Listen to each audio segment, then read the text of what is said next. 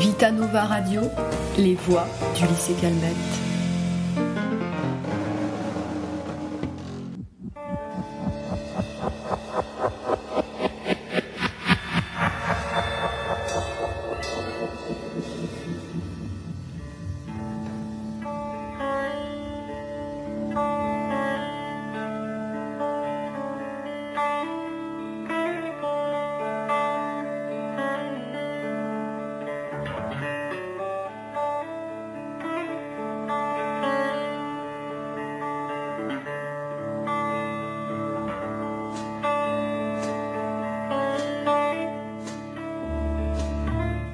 Olivier Silam est professeur d'histoire et géographie au lycée Calmette. Il nous parle de l'histoire, sa discipline à propos de laquelle chacun pense avoir quelque chose à dire, sans toujours bien connaître les choix de programme, les différents angles d'attaque de la connaissance du passé.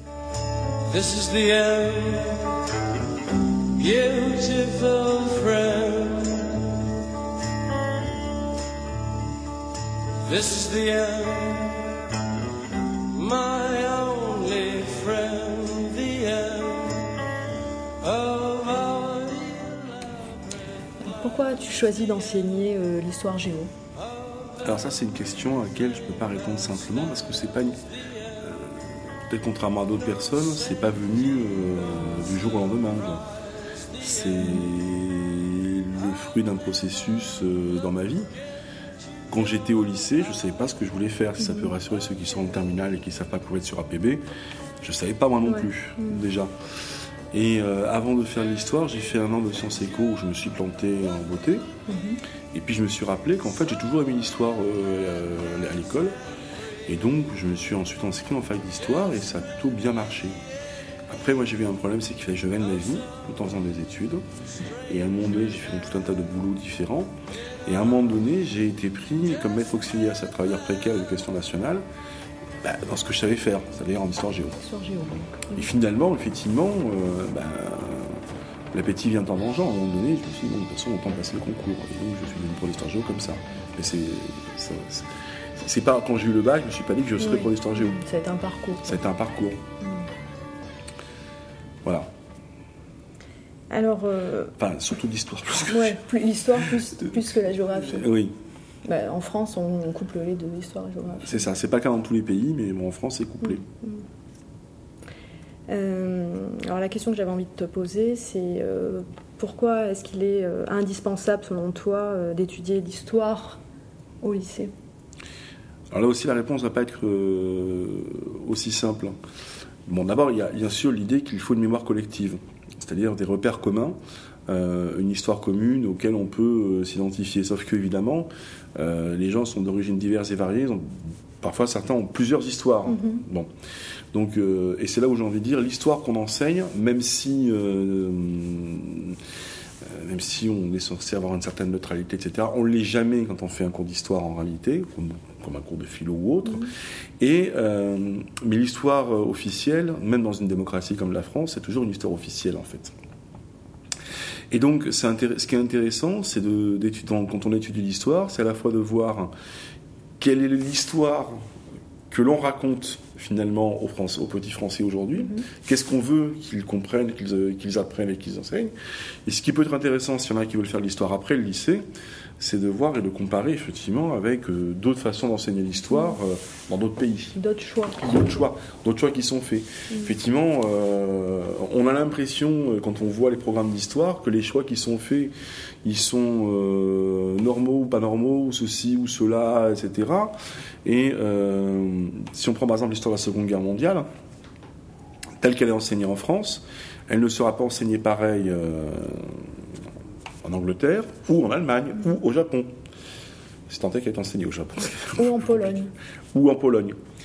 Ou dans les pays d'ex-URSS. Mhm. Euh, voilà, parce que. Euh, euh, voilà. Et d'où c'est là qui rend, c'est ce qui rend l'histoire importante. Si on est capable d'avoir, c'est toujours ce que j'essaie de dire, de la distance. C'est-à-dire qu'il faut, quand on fait de l'histoire, essayer de se mettre, non pas de penser l'histoire comme euh, un petit histoire de 2016, mhm.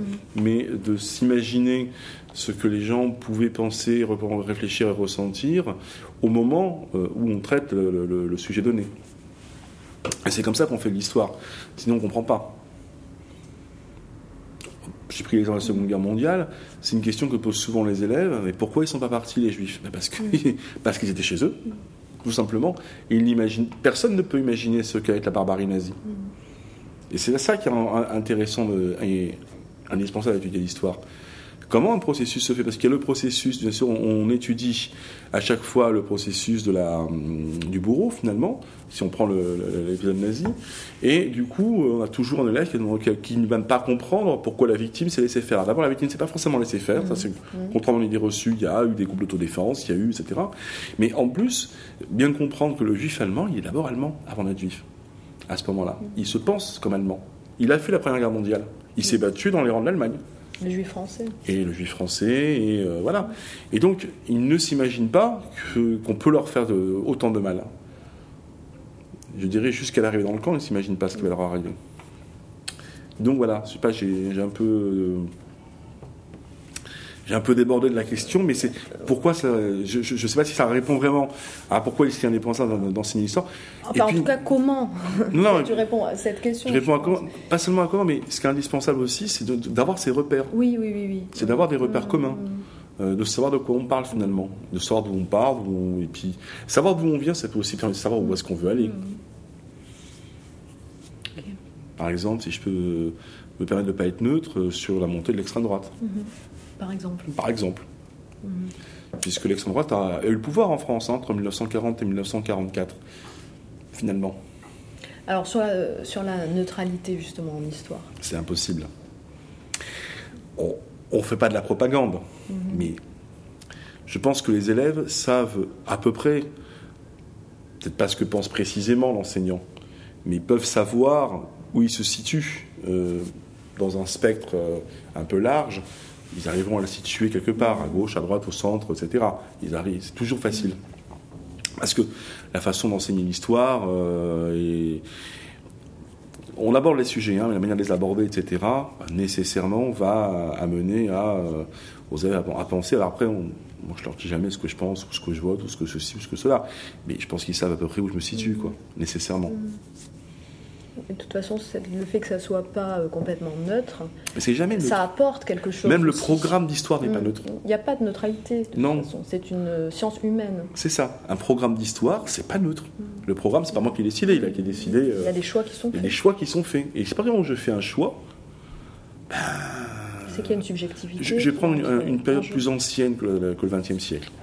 En seconde, on a une, leçon sur. Euh, euh, le monde occidental, euh, l'Occident chrétien, entre l'an 1000 et l'an 1300. Donc 11e jusqu'au 13e siècle. Déjà, ça c'est un choix. Parce qu'avant réforme des programmes, on parlait de la Méditerranée au XIIe siècle. Donc ça veut dire que déjà, à partir du moment où on se fait ce choix-là, ça veut dire qu'on s'enlève toute la partie qui parlait de l'islam, par exemple. Mm. Hein, contrairement à des idées reçues où on enseignerait l'islam aux hommes. Eh ben, c'est faux. Justement, on ne l'enseigne plus. C'est dommage on trouve des biais pour en parler quand même.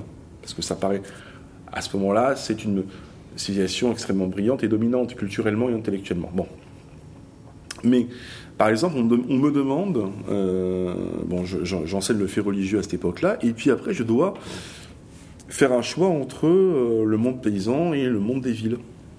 Mais je préfère enseigner les villes, honnêtement. Parce que justement, je peux aborder d'autres euh, d'autres parties géographiques que simplement et donc c'est un choix que je fais. Mm. Forcément. Et c'est un choix qui trahit, euh, je pense, une certaine affinité, euh, je sais pas, enfin, j'en sais rien. Mm, donc c'est un apport en fait pour le cours. Oui. Le fait de faire un choix. Mais on, me demande de le faire. Hein. Oui, oui, de toute façon, oui, oui. Voilà, sinon de toute façon, la, la leçon serait beaucoup trop importante. Mm. Euh, est-ce qu'il y a un film, euh, une série ou une chanson qui illustrerait ce qui t'intéresse en histoire? Alors ça aussi j'ai du mal à trouver. J'ai du mal à... Un film, une série, une chanson. Ça peut être tout à la fois. Hein. Oui. Euh, je passe hein, des films. Hein, euh, mm. Alors, le, souci étant que si on regarde les films historique entre guillemets, ils sont quand même très centrés sur le XXe siècle. Et finalement, ce qu'on étudie, c'est quand même beaucoup ce qu'on appelle l'histoire contemporaine, Mhm. beaucoup plus, puisque finalement, euh, on fait de euh, euh, l'Antiquité jusqu'en 1850 en seconde. On fait donc 150 ans d'histoire en première et terminale, ce qui est quand même extrêmement, Mhm. euh, finalement, très centré sur une histoire au final assez récente et très contemporaine. Donc c'est pareil pour euh, films, séries, chansons. On trouvera, euh, même si en série, une des séries historiques que j'aime beaucoup et qui est assez proche de la réalité, c'est la série Rome, Mhm.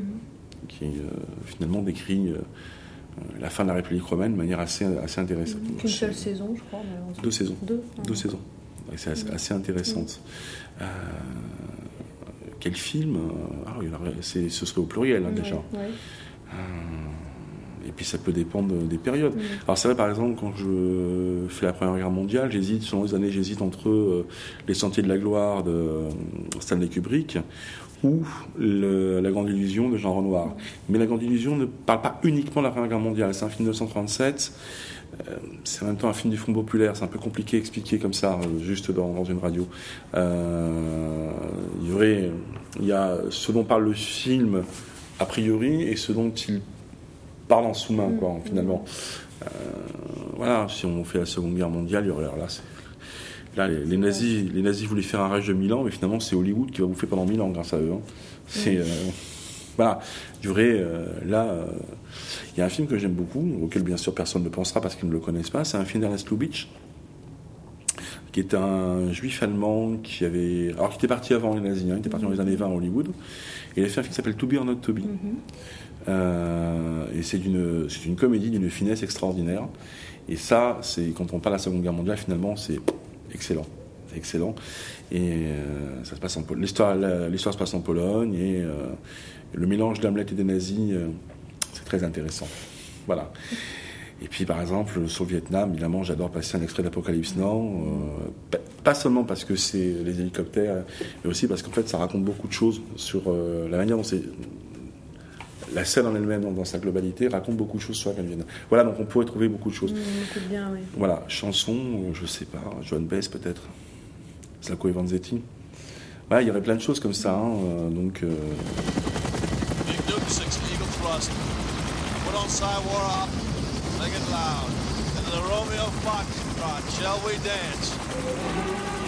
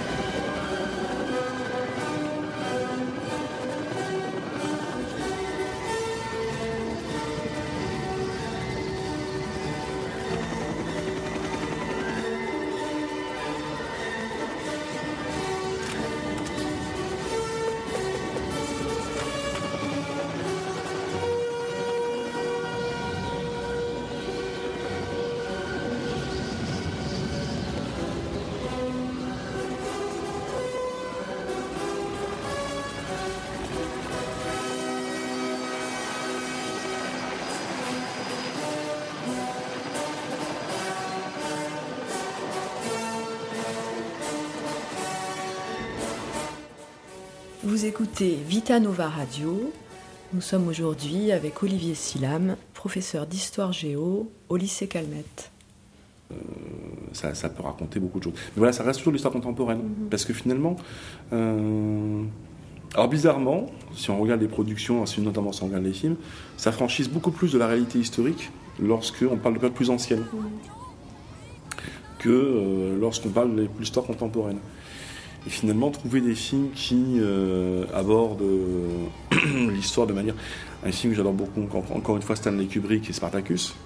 Mais euh, c'est une histoire plus que romancée. Et c'est une histoire qui, c'est une histoire qui, en réalité, là aussi raconte d'autres choses.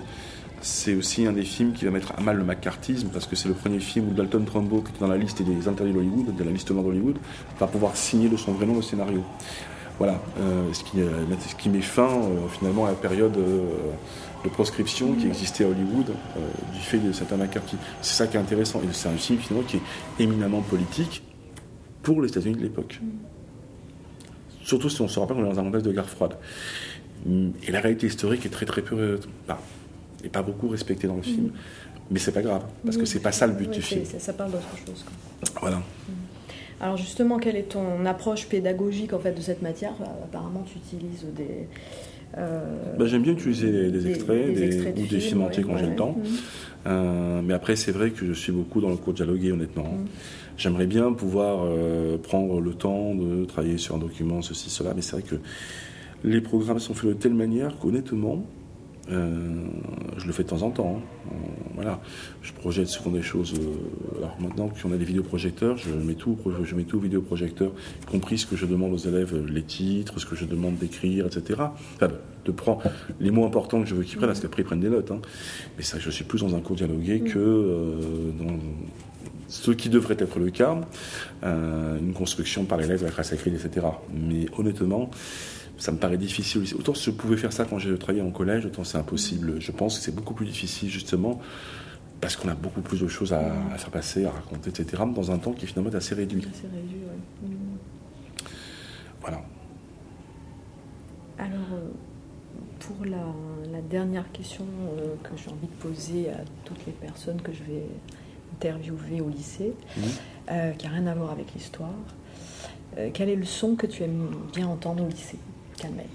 Alors vraiment, s'il y a un son qui revient euh, dans n'importe quel établissement scolaire, c'est celui de la sonnerie. Mhm.